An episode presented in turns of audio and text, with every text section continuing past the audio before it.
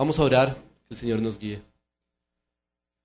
Padre Celestial, gracias, oh Dios, por el día de hoy, que celebramos que nuestro Señor Jesús, nuestro Rey, nuestro Dios, nació. Gracias, Padre, por, por todo lo que eso implica. Gracias por la esperanza y la seguridad que podemos tener solo por saber que tú te hiciste hombre. Padre Celestial, te ruego que nos guíes ahora al escuchar tu palabra. Te ruego que traigas paz a nuestros corazones mientras meditamos en tu palabra y, reflexionamos en lo que es tu voluntad para nosotros.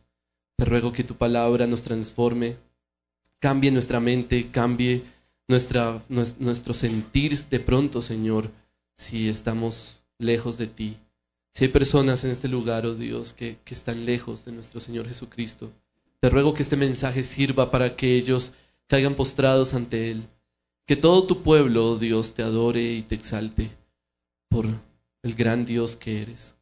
Ayúdanos, Señor. Te lo pido en el nombre de nuestro Señor Jesucristo. Amén. Se ha dicho que una imagen vale más que mil palabras, pero tal vez hay algo que incluso es más diciente que una imagen y es un símbolo. Porque un símbolo es una mezcla entre una imagen y la profundidad de comunicar algo que va más allá de esa imagen. De hecho, alguien escribió que un símbolo puede dar forma a lo que no tiene forma, pudiendo así materializar lo que antes eran solo sensaciones, ideas, intuiciones, creencias o valores. El pasaje que vamos a leer hoy está lleno de símbolos.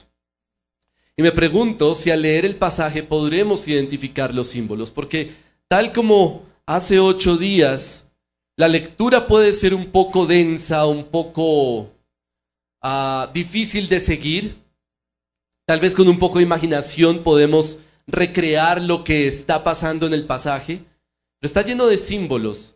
Y sería interesante que leamos con el propósito de reconocer esos símbolos. Vamos a Éxodo capítulo 27.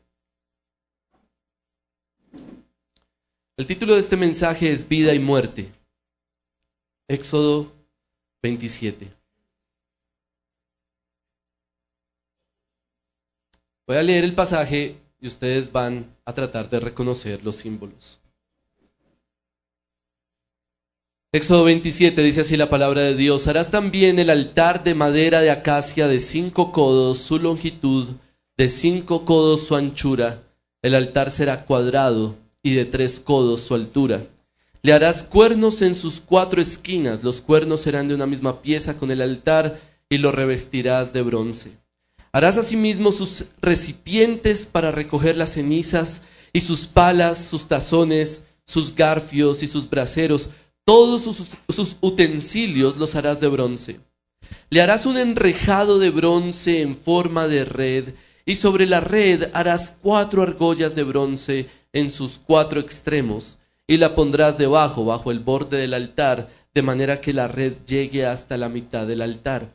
Harás también varas para el altar, para varas de madera de acacia, y las revestirás de bronce. Las varas se meterán en las argollas, de manera que las varas estén en ambos lados del altar cuando sea transportado. Harás el, altar hueco de tablas, según se te mostró en el monte, así lo harán. Harás también el atrio del tabernáculo. Al lado sur habrá cortinas de lino fino torcido para el, atrio de cien codos de largo por un lado. Sus columnas serán veinte, como con sus veinte basas de bronce. Los ganchos de las columnas y sus molduras serán de plata.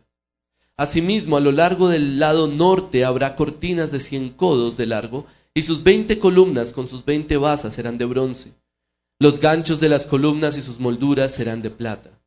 Para el ancho del atrio, en el lado occidental, habrá cortinas de cincuenta codos con sus diez columnas y sus diez basas. El ancho del atrio en el lado oriental será de cincuenta codos.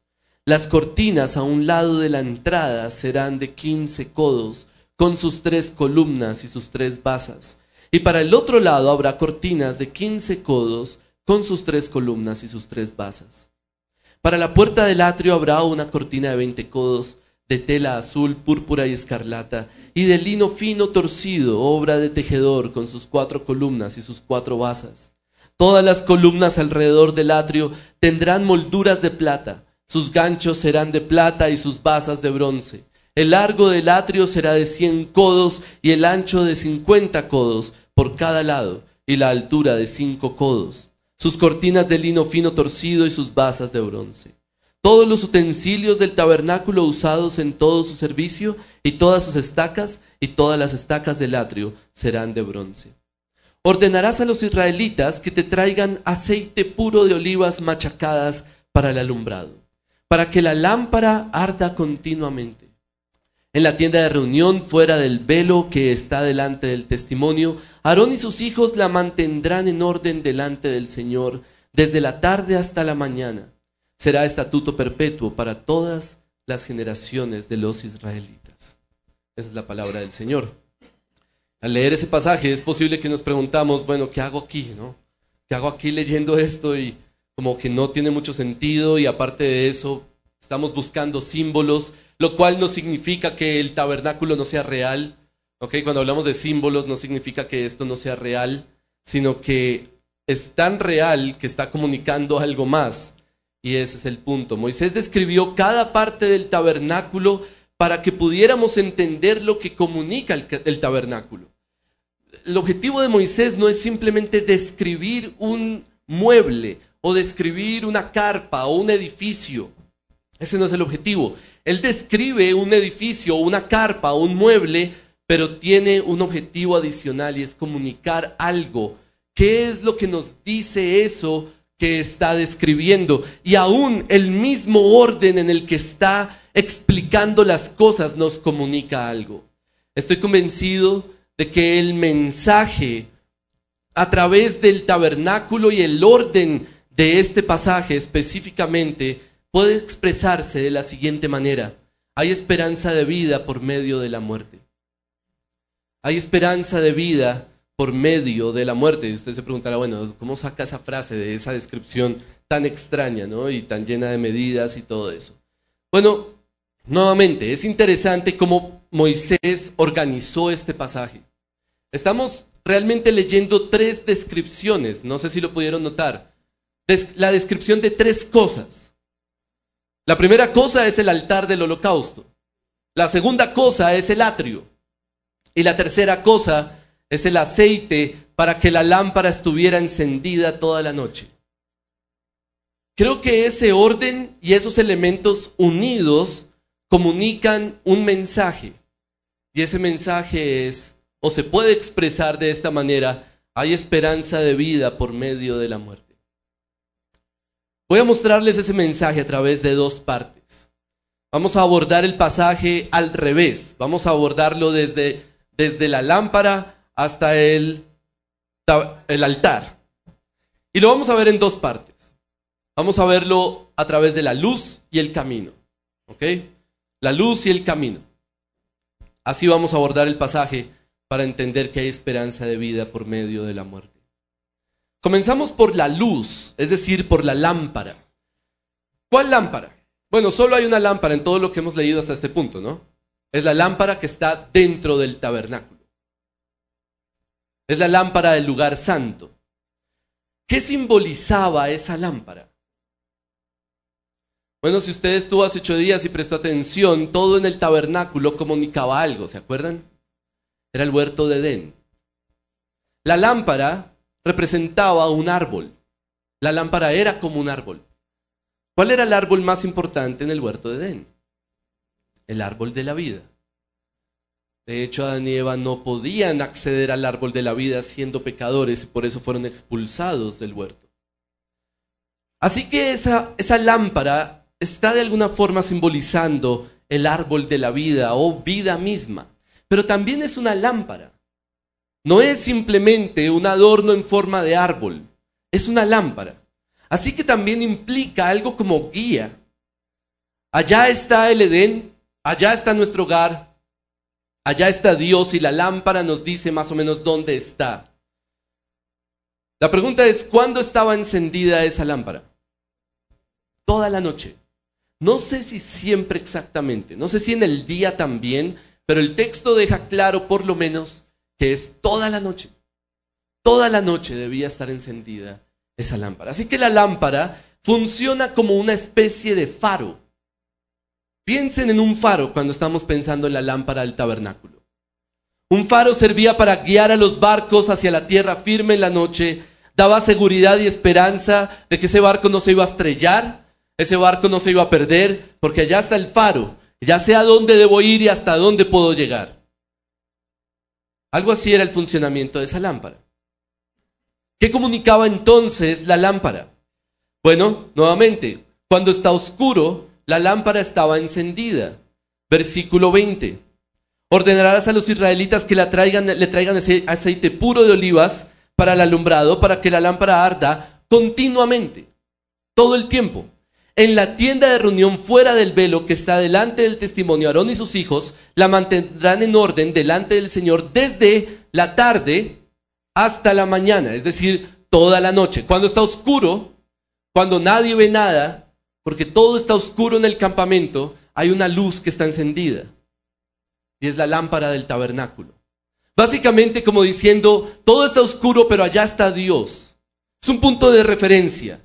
Dios no se ha ido, está ahí. Piense por un momento cuando usted llega de noche a su casa y ve la luz encendida. Lo que, lo que usted piensa es, ok, todavía están despiertos, ¿no? me están esperando o algo así. Bueno, es básicamente lo mismo. Todo está oscuro y alguien podía caminar por las calles del campamento. Pero allá está la lámpara de Dios encendida. Allá está Dios. Él está con nosotros. Si alguno está perdido en la oscuridad de la noche, solo tiene que mirar hacia el tabernáculo y ahí va a haber una luz de referencia. Siempre, toda la noche. No hay forma de perderse. De manera que el tabernáculo comunica esas, o esa lámpara en el tabernáculo comunica esas dos cosas. Allá está la vida y esa luz nos guía hacia donde está esa vida. Está la luz que guía al pueblo a la vida de Dios, a la presencia de Dios con ellos. Bueno, eso es justamente nada más y nada menos que lo que celebramos hoy. Esa conexión entre vida y luz no es única en el éxodo y no es única en la lámpara conexión entre vida y luz, el árbol de la vida y la luz que guía. En realidad eso es solo una sombra de la vida y la luz de los hombres. Lo maravilloso es que cuando nosotros leemos esto podemos pensar ya no como un israelita que se pregunta, bueno, ¿cuál es el símbolo de esto? ¿Qué está simbolizando? Sino que podemos mirar hacia atrás y saber, ya entendemos qué era lo que estaba simbolizando. Cuando uno hace esa conexión, y lo leyó el pastor Eder al principio del servicio, en el verbo, el verbo era Dios, ¿no? El verbo estaba con Dios, el verbo era Dios. En él estaba la vida. ¿Y la vida era qué? La luz de los hombres. Jesús no es un símbolo de vida, y eso me parece importante que entendamos la conexión entre la lámpara y Jesús, porque la lámpara es símbolo, Jesús no es símbolo. Jesús es la cosa real. Es la cosa de verdad. Literalmente Él es la vida de los hombres, no es simplemente un símbolo de guía a algo más. Él es la vida. Y Él es lo único que puede llevarnos a la vida y a nuestro Padre Celestial. De manera que lo que celebramos hoy, 25 de diciembre, no es algo pragmático. No es pragmático es un fin en sí mismo. No es algo que conduce a algo más. Es el fin. Tendemos a pensar en el cristianismo como algo pragmático cuando pensamos que el cristianismo es el medio para tener, por ejemplo, estabilidad emocional en este mundo. Un medio para mejorar nuestras relaciones personales, por ejemplo o un medio para vivir una vida más sana y más tranquila. Entonces, cristianismo es sinónimo de medio para llegar a ese fin. Pero eso es tan grave y tan dañino y tan nocivo para nuestra mente como enseñarle a nuestros hijos que la Navidad es acerca de regalos o acerca de la familia. Porque eso no es el cristianismo, cristianismo fundamentalmente. Claro, el cristianismo sí provee eso. El cristianismo sí provee finalmente una vida emocional más estable, o relaciones personales mejores, o una vida más sana y más tranquila. Por supuesto que sí, pero ese no es el fundamento de eso. El cristianismo no se trata de eso fundamentalmente. Entonces, ¿de qué se trata? Se trata de la vida misma que vino a este mundo. Se trata de esa lámpara, pero a lo que apuntaba la lámpara. Se trata de la luz que alumbra el mundo entero, que vino para guiarnos a Dios, para darnos vida eterna, para hacernos hijos de Dios. No es algo para llevarnos a algo más, es un fin en sí mismo. Cuando entendemos el cristianismo nos damos cuenta de que no es, no es continuar con nuestra vida normal, solo que mejor.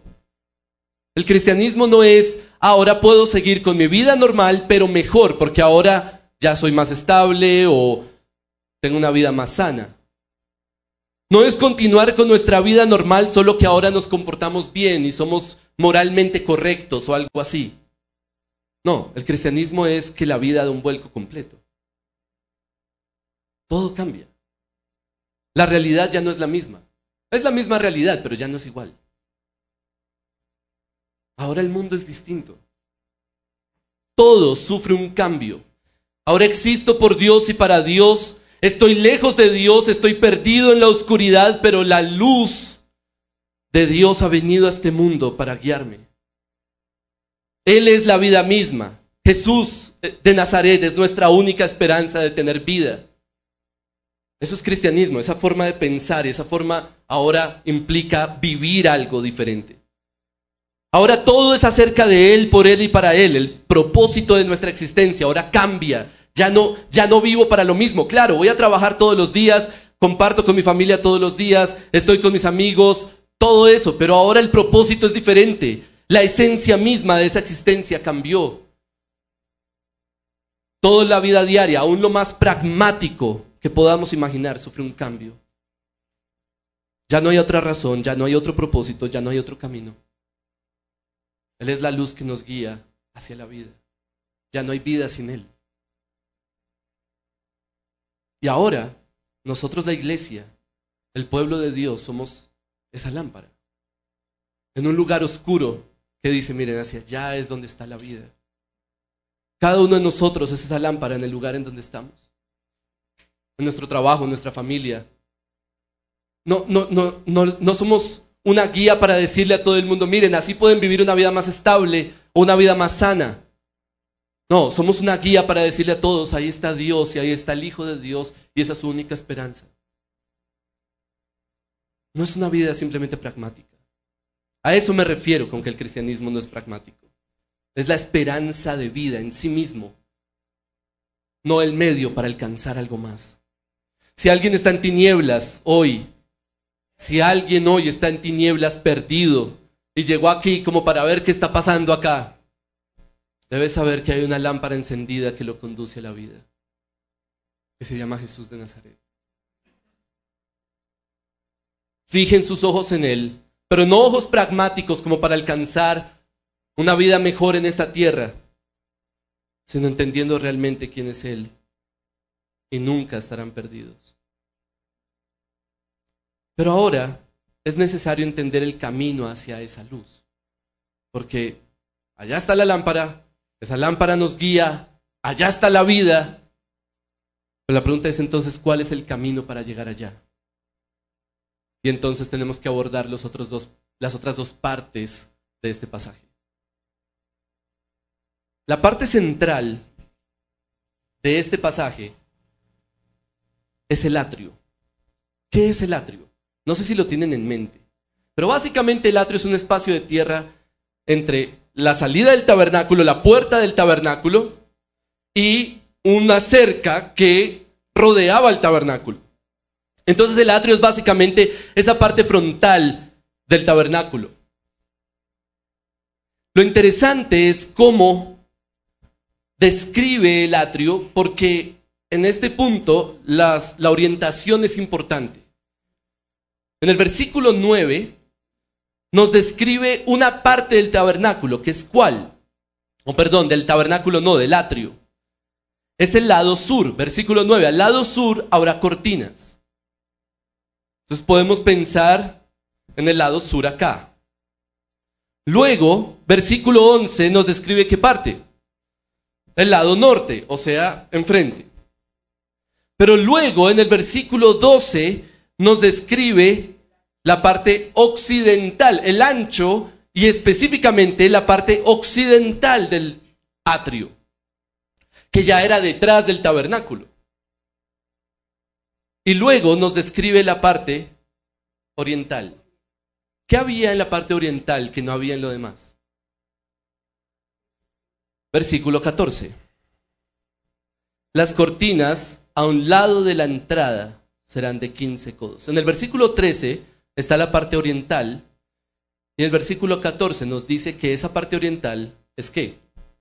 Es la entrada. Es la entrada a toda esa cerca. Nuevamente, eso tiene que ver con el jardín de Edén. Cuando ustedes lean Génesis 1 y Génesis 2 y piensen en Edén, tienen que pensar en un rectángulo. El jardín estaba al oriente de Edén, que es donde vivía Adán. Se asume y se entiende entonces que al occidente de Edén estaba Dios mismo. Y cuando Adán y Eva fueron expulsados de Edén, ¿hacia dónde fueron expulsados? Hacia, hacia, el oriente. Entonces la pregunta es, ¿qué había al oriente de Edén? ¿Qué había al oriente del huerto? La respuesta es el mundo. Y fueron expulsados al mundo. Ya no pueden estar en el huerto. Ahora son expulsados al mundo. Entonces tenemos la misma imagen con el tabernáculo. Tenemos el atrio que es como un rectángulo y al lado oriental está la puerta del atrio. ¿Qué hay después del atrio? ¿Qué hay después del lado oriental del atrio? Bueno, están las naciones. la primera nación que está ahí, incluso alrededor, acampando al lado del atrio, es el pueblo de Dios. Y más allá, todas las naciones. Lo interesante de esa de, esas características y esa orientación, es que ahí estaba la puerta y básicamente lo que eso está comunicando es, ustedes pueden entrar, miren, aquí está la lámpara, aquí está la vida, aquí está la presencia de Dios, aquí está la entrada. Y allá están ustedes. Entren. Pueden entrar. Y de hecho los israelitas podían entrar al atrio. Pero la pregunta es, ¿Qué pasa cuando entro al atrio? ¿Qué me encuentro? Porque hay un pequeño obstáculo entre nosotros, el atrio, la entrada del atrio, y la lámpara que está allá. Nosotros queremos ir a la lámpara y la lámpara está encendida. Nos están invitando a ir básicamente. Allá está la vida de Dios, allá está la presencia de Dios. Pero para pasar hasta allá, entre la entrada del atrio y el tabernáculo que hay, está el altar del holocausto. Nuevamente, el orden de todo esto comunica algo. Sí, yo quiero ir hacia la lámpara, yo quiero ir hacia el árbol de la vida, yo quiero ir hacia la presencia de Dios, pero primero tengo que pasar por el altar del holocausto, es decir, primero tengo que morir para poder llegar allá. Y si ya morí, pues ¿cómo voy a llegar? Ningún ser humano puede simplemente ir a la lámpara o a la vida la muerte es necesaria porque fuimos expulsados del jardín. No podemos acceder a la vida de Dios. Ninguno de nosotros. No tenemos ese derecho porque somos pecadores. Y es importante entender ese orden incluso en nuestro tiempo, porque cuando usted habla con una persona que no es creyente, pero que de pronto está como coqueteando con el Evangelio y dice, sí, como que, como que eso me llama la atención, Normalmente las expresiones que escuchamos son cosas como, si no, es que yo ya sé, yo ya entiendo que necesito de Dios, entonces para mí es hora de buscar a Dios. Es hora de acercarme a Dios. Ya entiendo que necesito de Él, entonces me voy a acercar a Él. Eso no suena mal, pero es como si Dios estuviera esperando ansiosamente que nosotros tengamos la condescendencia de ir a donde Él está. Pero hermanos, eso no funciona así. Porque entre Dios y nosotros hay un altar de holocausto. El tabernáculo nos deja claro, ustedes necesitan acercarse a Él porque allá está la vida, allá está la luz que los guía a la vida, pero tienen que morir antes de acercarse. Ustedes no pueden entrar si no mueren, si no dan su vida primero. Y está como difícil la cosa nuevamente, porque si morimos, ¿cómo vamos a entrar? Entonces encontramos la gracia y la misericordia de Dios. Y desde el Antiguo Testamento se empieza a notar esa gracia y esa misericordia. El que no vea gracia y misericordia en ese altar es porque no está leyendo bien. Porque ¿quién moría en ese altar? ¿La persona? No, ¿quién? Un sacrificio en nombre o en lugar de esa persona. Así que ahí mataban animales para decir, yo tengo que morir, pero este animal está muriendo por mí para que yo pueda entrar. Entonces el sacerdote ofrecía sacrificios y luego entraba al tabernáculo en nombre de todo el pueblo, y eso lo vamos a ver dentro de ocho días, llevando los nombres de Israel sobre él mismo, y entraba al tabernáculo diciendo, todo el pueblo está entrando a la presencia de Dios. Pero recuerden, todo eso es simbólico.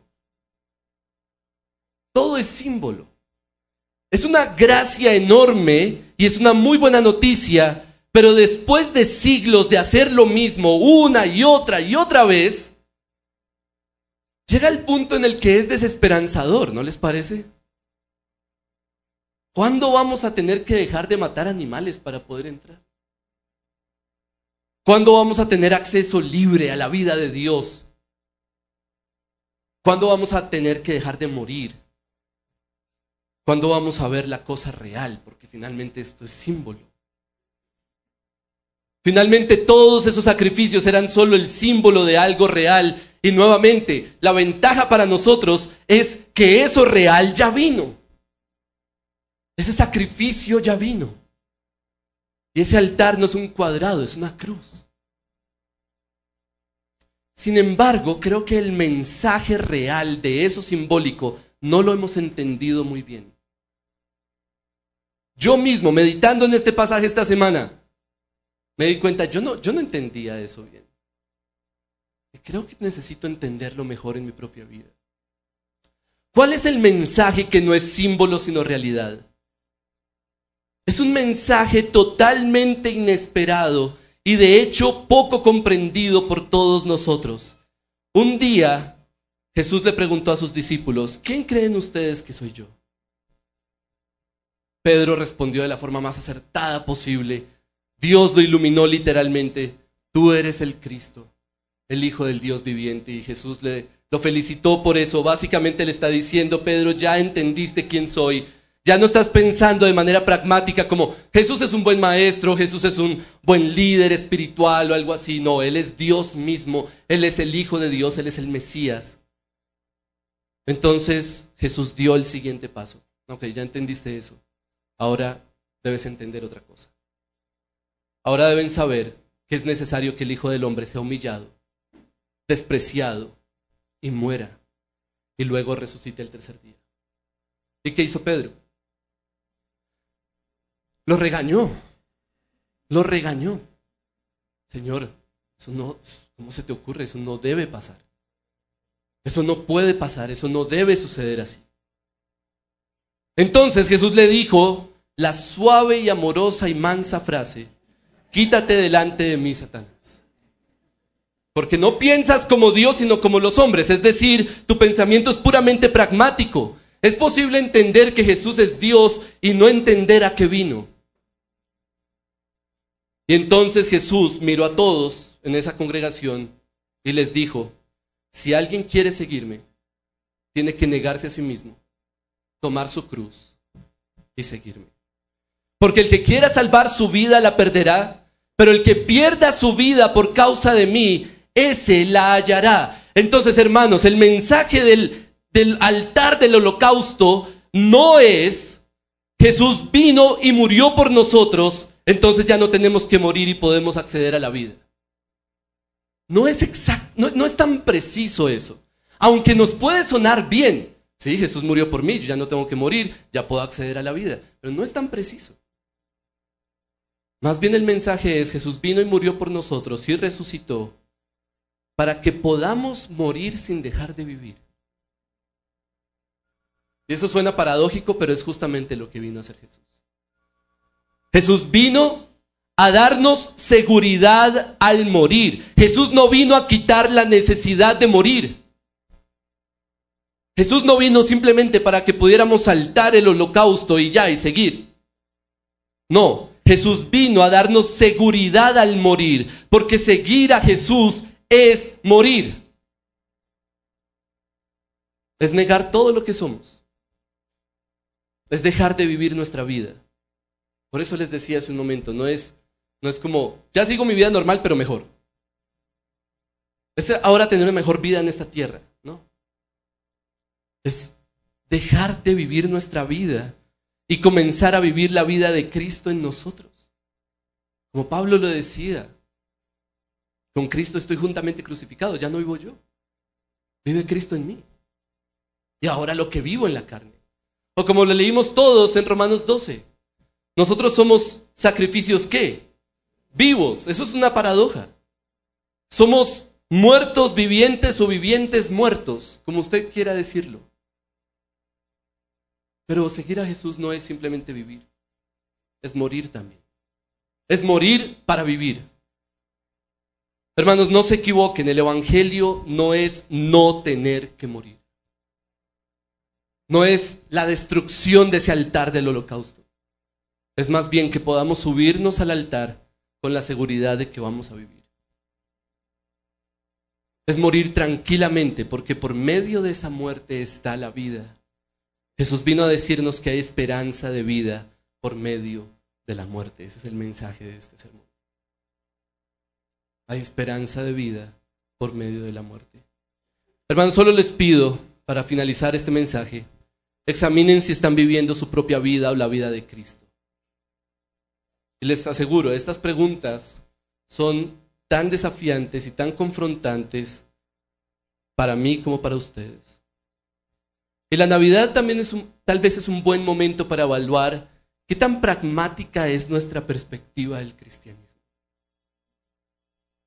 ¿Vemos a Jesús como un medio para vivir mejor en este mundo?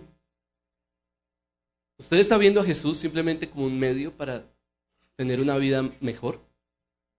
No necesariamente económicamente. Muchos aquí pueden decir, no, yo no creo en el Evangelio de la Prosperidad. Amén, está bien, pero de pronto no, es que Jesús es necesario para que yo esté tranquilo. O están siguiendo a Jesús con el objetivo consciente de morir a este mundo, a todo lo que ustedes son, a todo lo que ustedes aman y desean, solo por seguirlo a Él. Y vivir la vida de Él y no la de ustedes.